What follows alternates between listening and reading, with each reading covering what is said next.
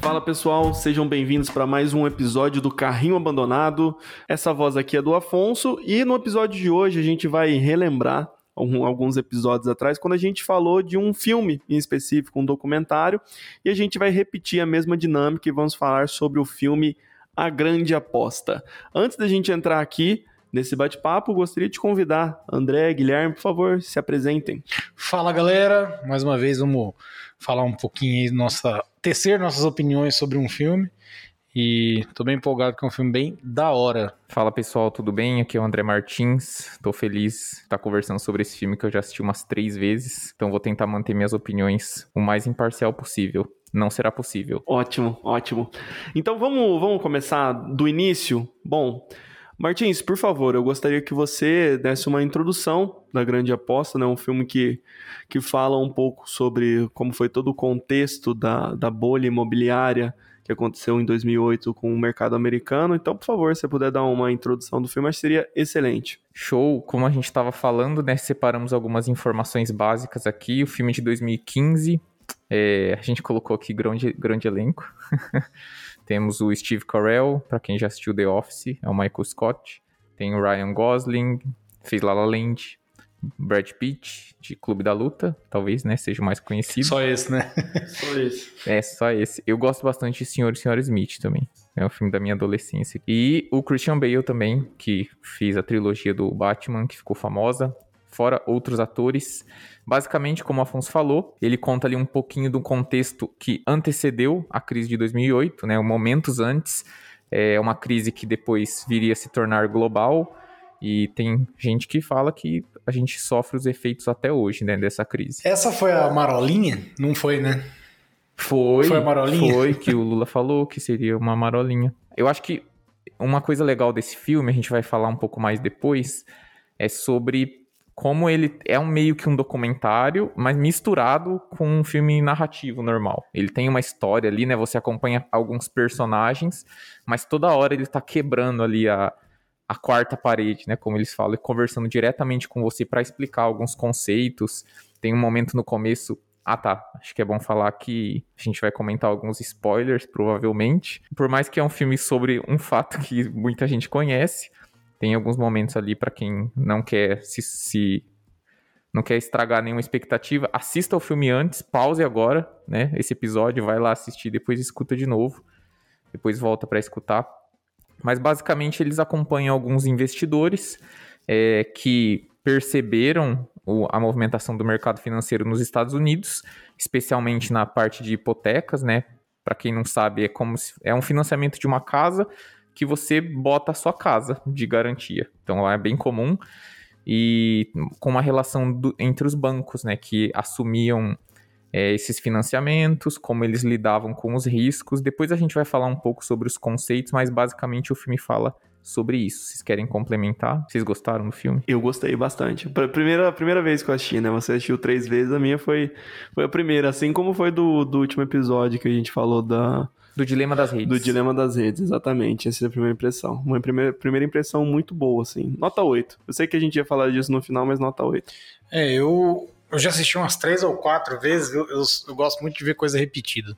É, e, e, o que mais me impressiona, assim, acho que tem uma frase no começo do filme que eles colocam lá do Mar, Mar, Mike Twain, não sei, é, é um pensador né, americano, que diz basicamente isso, né?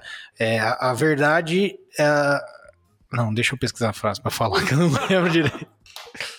O que nos causa problemas não é o que não sabemos, é o que temos certeza que sabemos e que no final não é verdade. Essa é boa. Tá, então vamos falar um pouco sobre a sinopse do filme. É, a gente separou alguns pontos aqui, mas eu acho que seria legal cada um falar o que para si é a sinopse do filme. Tipo, eu tenho uma visão, acho que vocês têm uma visão do, sobre o que é o filme, assim, não o fato que aconteceu, né? Mas a história que eles usaram esse fato de pano de fundo. Cara, assim, acho que não é muito bem uma, uma sinopse, mas o o que eu consegui tirar desse filme, assim, é a questão da negligência, né?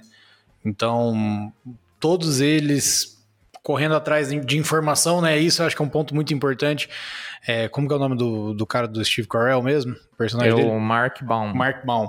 Ele, cara, o cara que ele é, ele é realista ao máximo, né? Até parece ele desde criança questionando a Bíblia e tal, é, procurando erros, né? O cara ele vai na, na, praça, entender como que as coisas estão acontecendo. Aí manda o, pessoal dele lá para Miami. Eles comentam, né, que ele era especialista em farejar coisas em erradas. Farejar coisas é. erradas. E, e aí o que, que mais me surpreende é assim, cara, você tem fato, tem dado na mão, pô, mas mesmo assim a coisa não anda. Óbvio que daí tinha um, uma corrupção gigantesca por trás, mas trazendo para a realidade, né, meu, tem, a gente tem que ir atrás da informação, tem que pesquisar, tem que é, ir, a, ir a público mesmo, procurar é, essas informações para a gente poder tomar uma decisão mais certa. Perfeito. Acho que eu não vou entrar aqui na parte da, das reflexões que o filme causa, né, que causa na gente, mas acho que da sinopse, acho que o Guilherme foi providencial quando você falou de negligência, né? A gente sabe que as coisas não acontecem por acaso. E no filme, assim, não foi uma tragédia que aconteceu de um dia para outro.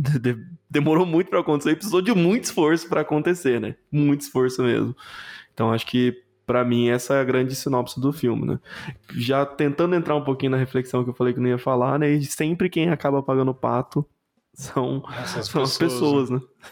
o cidadão comum. Sim, cara. Para mim esse filme acho que tem duas duas pegadas. A primeira é expor é, um pouco daquele conceito que a gente vê nas grandes empresas, né? Aquele too big to fail. Tipo, uma coisa grande demais para falir. E não é um conceito absoluto, mas eles colocam bem claro, né, que os grandes, os donos, eles não sofreram muito, né? Até o governo depois entra para ajudar com vários subsídios. Alguns bancos, né? Outros isso, acabam isso. falindo. É, acho que teve um lá que foi o, que é o Lehman, Brothers, Brothers né? que realmente então, tipo, ah, aquele conceito de ah, segurança absoluta. Ainda mais quando a gente fala de mercado financeiro, acho interessante o jeito que eles abordam isso. E o outro ponto, a outra pegada, eu acho que é a, na parte da hipocrisia. Porque você acompanha essas pessoas, né, esses vários investidores que descobrem esse fato em momentos diferentes até tem uma parte legal que os caras chegam lá, os que são os, mais, os menores, né? A firma menor, que é aqueles dois amigos. Eles chegam, eles encontram por acaso um material numa, numa sala de espera. E eles falam até no filme: não, a gente não encontrou por acaso, mas, tipo, para o efeito da narrativa, vamos mostrar desse jeito. Que eles falam diretamente com, com você ali. E para mim, aquela parte do, do Brad Pitt no cassino lá que ele olha, os caras estão super animados, tipo, nossa, vamos, acertamos, vamos ficar rico. Ele fala, vocês estão rindo do quê? Tipo, o que, que vocês estão dançando? Você é, pode ficar feliz, mas não, não é dança, verdade, né, cara? É.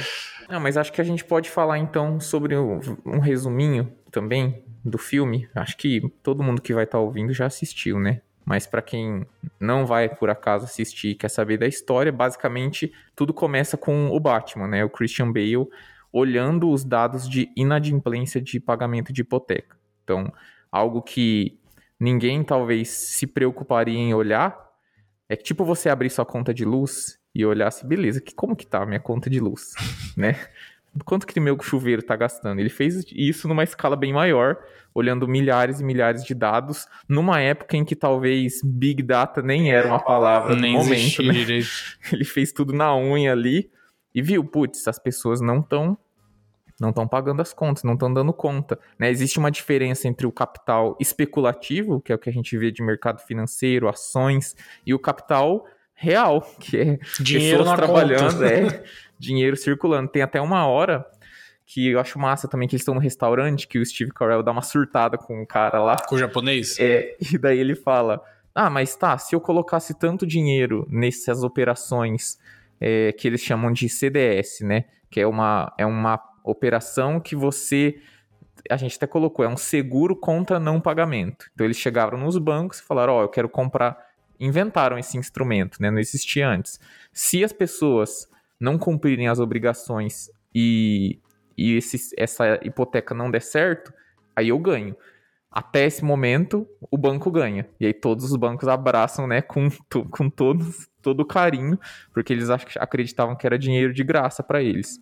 Então, nesse voltando na pra cena do restaurante, ele tá falando com o Steve Carell e fala: ah, tantos, acho que ele fala o quê? 50 milhões por aí quanto que isso representa, né, depois de todas as, as, os cálculos lá e apostas, uma em seguida da outra. Depois até vem a Selena Gomes para falar que tinham apostas em cima das apostas. Sim. E ele que era fala as que é, tranches, né? Era, é isso, né? isso, tipo isso. E ele fala que é da casa de, sei lá, de bilhões, né, trilhões. Um bilhão. Um bilhão. Um 20 pra bilhão. 1 o retorno. Isso, 20 para 1. Que é absurdo, né? Tipo, é literalmente um dinheiro que não existe circulando na economia, só existe na cabeça das papel pessoas. ali. É muito louco isso. E o grande agravante é que justamente a, entrou, entra um outro personagem, a gente tá falando de investidor, a gente tá falando de banco, a gente tá falando do hipotecário, né? Quem, quem faz as hipotecas, né? E entra um outro agente ali que são justamente as agências de, de risco, né? De análise de risco. Que daí é um outro fator, uma outra, um outro personagem dentro da cadeia, que justamente a gente viu que tinha muita.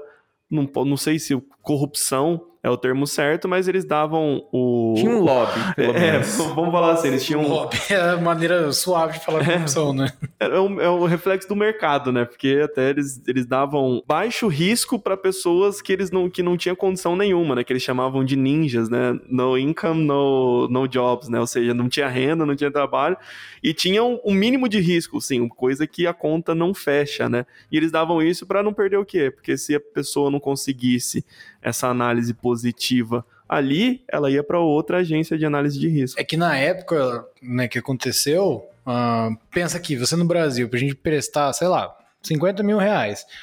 Você vai em qualquer banco, beleza, você pode conseguir um dinheiro fácil com juros abusivos, só que para você conseguir com um juro menor, você tem que. Pô, o cara vai prof- aprofundar, ver quem que é você, se deve para alguém ou não. Naquela época eles não faziam isso. Tem até uma parte do filme lá, quando o Mark Baum viaja, que ele encontra dois vendedores lá, né? é, dois agentes, e eles falam: ah, eu, eu procuro sei lá, é, imigrante tal. É, é, esses caras que estão presos na tela. É, e, cara, pessoas que não têm, vamos dizer assim, credibilidade, crédito na praça, né? Então vendia para qualquer um, era só você ter um, um CPF e tá respirando. Inclusive a, a casa do- dos caras que, eles- que eles vão no condomínio lá é, pesquisar, né? Fazer pesquisa em loco, ele fala, pô, o nome da casa da, da hipoteca tá no cachorro do meu senhorio, né? Sim, cara. É, é uma coisa que hoje a gente pensa, putz, que absurdo.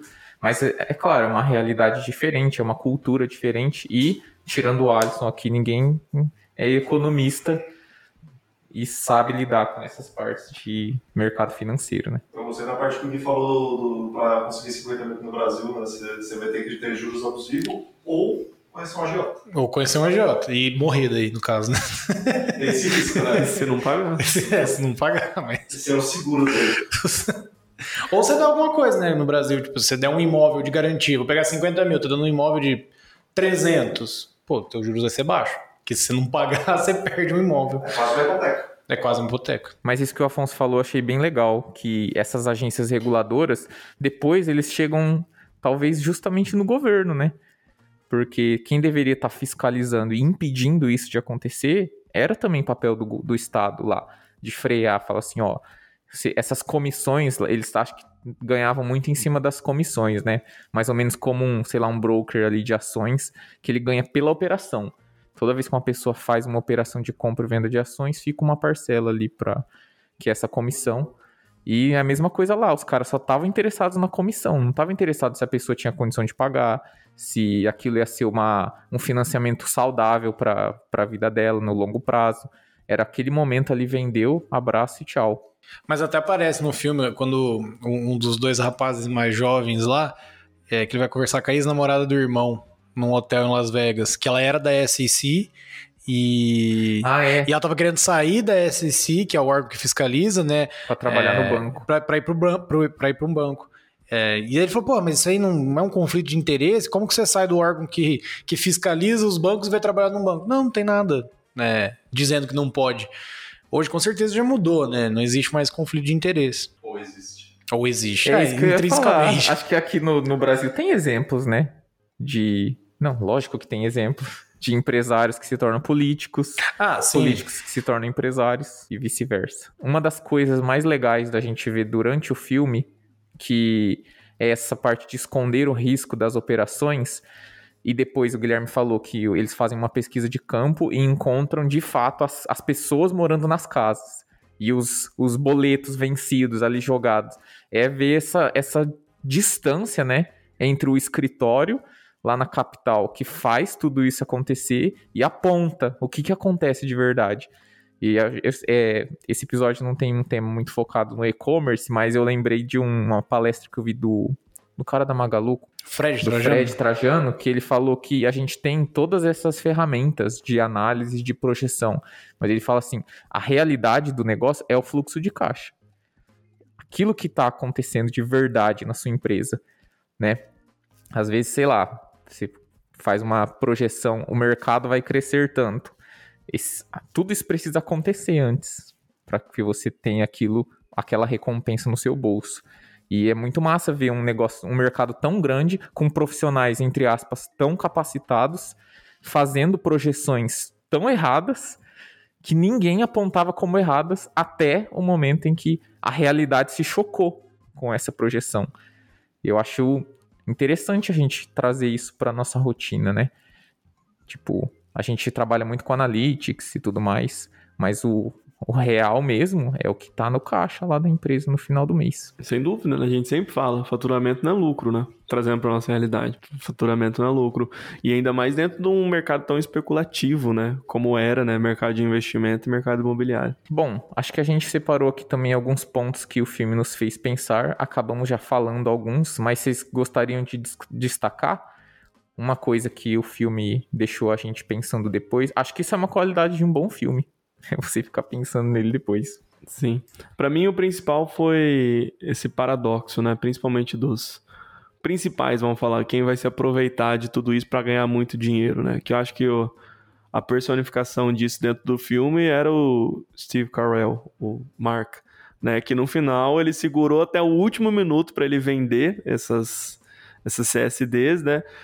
Porque, CDS, CDS, perdão. Porque ele falou, cara, a partir do momento que a gente fizer isso, a gente sabia de tudo que estava acontecendo e muita gente vai pagar esse preço. Não vamos ser nós, né? Então acho que essa é, é quase uma dicotomia entre o bem e o mal, só que não, não existe o bem, porque se, se, ele não fizesse nada, se ele não vendesse, não, tá ninguém. não tá ajudando é. ninguém, não tá ajudando nem ele, nem o time dele, né? É, no, no caso dele, né, Afonso, só um, um, desculpa te cortar. Imagina. Ele, o fundo de investimentos dele tá dentro de um dos bancos. Exato. Que ele até vai falar com a chefe dele, né? Qual que é o tamanho do teu da exposição. Teu dessa exposição. É, da exposição. É, 3, 4 bilhões, não me fale que é 5, dela 15 bilhões. Mas isso é uma coisa que me fez pensar bastante, né? Assim, um reflexo, aquilo que eu comentei já ali atrás, né? Sempre quem paga o preço é o, é o cidadão comum, né? É o. Somos nós, né? É, é o que está acontecendo hoje no nosso cenário, contexto brasileiro. Quem está pagando o preço somos nós, Quem cara. sofre com o gás subindo. Pô, tem gente usando lenha, cara. Olha o absurdo. Aumentou Hoje as pessoas estão usando lenha porque o gás tá muito caro. Aquele, é pra mim, aquela reportagem lá do caminhão de ossos do Rio de Janeiro foi uma das fotos que eu achei Isso. mais emblemáticas, assim. Perfeito. Cara, pra, pra mim, o que ficou, acho que foi como eu falei um pouquinho no começo ali, é essa questão de você desafiar é, quase que o status quo, né? Então a os americanos acreditavam muito sobre essa segurança gigantesca no, nos, nos, fundos imobiliários. É, e aí, trazendo isso para a prática no e-commerce, assim, cara, às vezes você tem uma crença, você tem uma, uma visão, você está baseado em dados, você está acompanhando a evolução. É, por que não tentar aplicar, né? Acho que o, o, risco que a gente corre é menor do que o, Nossa, o é fundo verdade. imobiliário. Aquela, isso, isso é uma coisa que a gente nem comentou que é a, a, parte do Batman, né, do Christian Bale, que ele foi um dos primeiros lá e o fundo que ele trabalhava saiu atacando ele como se ele fosse um louco, né? É, e não queremos resgatar dinheiro e tal. Então, às vezes assim, né, tipo, você tá no e-commerce, você tentar inovar, é o que a gente vê hoje com, com grandes marketplaces. Você vê, saiu ontem a notícia é, da Americanas da Samsung, que eles fizeram uma parceria entre as duas empresas para colocar as TVs em, em, 3D, né? Os produtos da Samsung em 3D dentro do marketplace da, da Americanas. Puta, tem que ter investimento? Tem que ter? Tem. mas é um risco que você corre, né? É um risco que você tá, tá colocando ali para aumentar a sua conversão. É, Eu vi isso- também do Tinder, né, com a Lyft, aquela concorrente do Uber. de, de Uber, Sim, né? Fizeram uma É. parceria que agora você pode pedir pro seu date um Uber pra pessoa. E você não sabe aonde que é o lugar, você só deposita o crédito, alguma coisa assim. É, e a pessoa, tipo, não pode usar aquilo pra ir pra, Pra ir outro, lugar. É, então você tem a segurança nas duas pontas. Então acho que o que eu tiro, assim, não dá muito pra gente associar é, o filme com o e-commerce, mas dá pra pegar essa, essa- esse mindset do- dos investidores e trazer pro teu e-commerce, do tipo, cara, se incomode, o que, que você vai fazer de diferente, né? Até agora a gente, poucos e-commerce, eu não, não, não sei ao certo a porcentagem, mas poucos estão indo para um lado de um Pix, por exemplo, no meio de pagamento. Né? Ainda não está pegando a, a, essa onda. E o Pix já é o segundo maior meio de pagamento do Brasil. Chegou com muita força, cara, o Pix. Então, eu vejo que que a principal lição que eu tiro do e-commerce, do, do filme para o e-commerce é essa. Legal, cara. Eu acho que eu, eu lembro de um professor meu que ele falava assim: o papel aceita tudo, né? Aquela frase. Muita gente já deve ter ouvido. Não é exclusivo desse meu professor. Mas é isso, tipo, números no papel, gráficos apontando pra cima. Se você não souber da onde que tá vindo aquilo, né? Você pode muito bem estar tomando uma decisão errada. Então, acho que fortalece a nossa crença de que você estar embasado em dados que você conhece ou que você confia, né? É muito importante para você não estourar uma bolha na sua empresa Não, depois. o, o que é perfeito, desculpa complementar você, mas é que assim, os dados não mentem. E eles não, não, não, não mentem de fato do filme, eles não estavam mentindo. O grande problema era a co- corrupção, né? Era o sistema. Porque assim, chegou um momento do filme que eles estavam colocando em xeque, eles achavam que eles não iam receber, né? Essas. é, não iam conseguir vender as CDS porque não aumentava o valor, né? Então o mercado estava explodindo e continuava a mesma coisa que antes. Era um absurdo, né? Mas por quê? Porque justamente tinha muito interesse envolvido. Então, por meio dos dados ali que o, que o Batman ele conseguiu colher, era, era, tava guiando para esse caminho. A coisa ia acontecer. Só não aconteceu antes, talvez, porque tinha muito interesse, muita gente segurando, né? Uma coisa, entre aspas, de corrupção. né? Então, os dados, eles não, não vão mentir para você. Pode confiar nos dados. Acho que essa é uma É, O que, o que lição. mente são as pessoas, né? O que mente são as pessoas. Talvez é aquela história de que economia não é matemática, né? Infelizmente. Economia é muito mais sociedade, História. escolhas de pessoas do que a lógica. Porque se tivesse talvez uma pessoa como o Batman, né, no filme, o Christian Bale, lá no- nas posições de quem decide, não teria subido até onde chegou. Será que não? O sistema é foda, ah, cara, se parceiro. você começa a duvidar do Batman, né? É, no cinto de utilidade do Batman agora vai uma calculadora, né?